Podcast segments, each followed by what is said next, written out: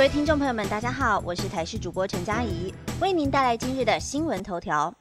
外送平台宕机，给道歉码却无法使用，让消费者气炸了。知名外送平台十一月十三号中午十二点到下午四点半发生系统异常，给消费者下单后迟迟等不到餐，事后道歉，附上七十元的折扣码补偿。但有消费者向媒体投诉，折扣码无法使用，向客服反映时，竟然得到了此优惠码不存在的回复，感觉有够差。投诉民众表示，在当机当晚收到了七十元的折扣补偿码，使用期限到今年底，消费需满七十元。但十四号上午想使用时，A P P 却显示此优惠码只能在特定时间使用。向客服反映，得到经查询优惠码不存在的回应，让民众气愤，认为这已经不是第一次出包了，每次出问题也找不到答案，期望改善又找不到客服。对此，业者表示，优惠补偿码在使用期限内都可以使用，没有时段的限制。消费者遇到的状况应该是个案，已经协助更换新序号。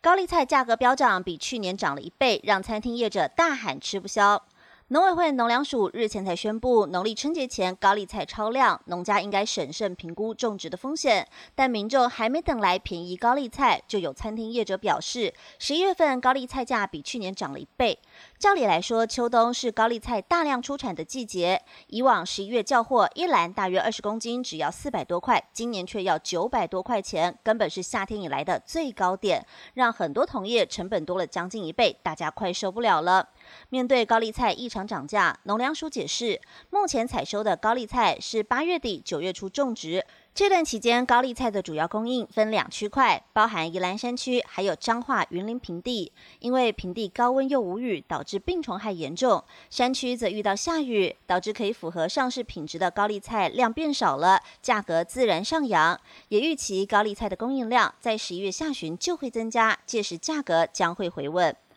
北上需求大，高铁今晚加开一班全车自由座。高铁公司表示，是旅客定位的状况，将于今天晚间在左营站加开一班北上各车站停靠的全车自由座列车，以加强服务旅客北上的需求。这班北上列车预计在今晚七点十分从左营站发车，晚间九点三十五分抵达台北南港站。另外，还是要提醒您，配合防疫新生活运动，进站时请配合量体温、戴口罩；进站后也要尽可能维持社交距离。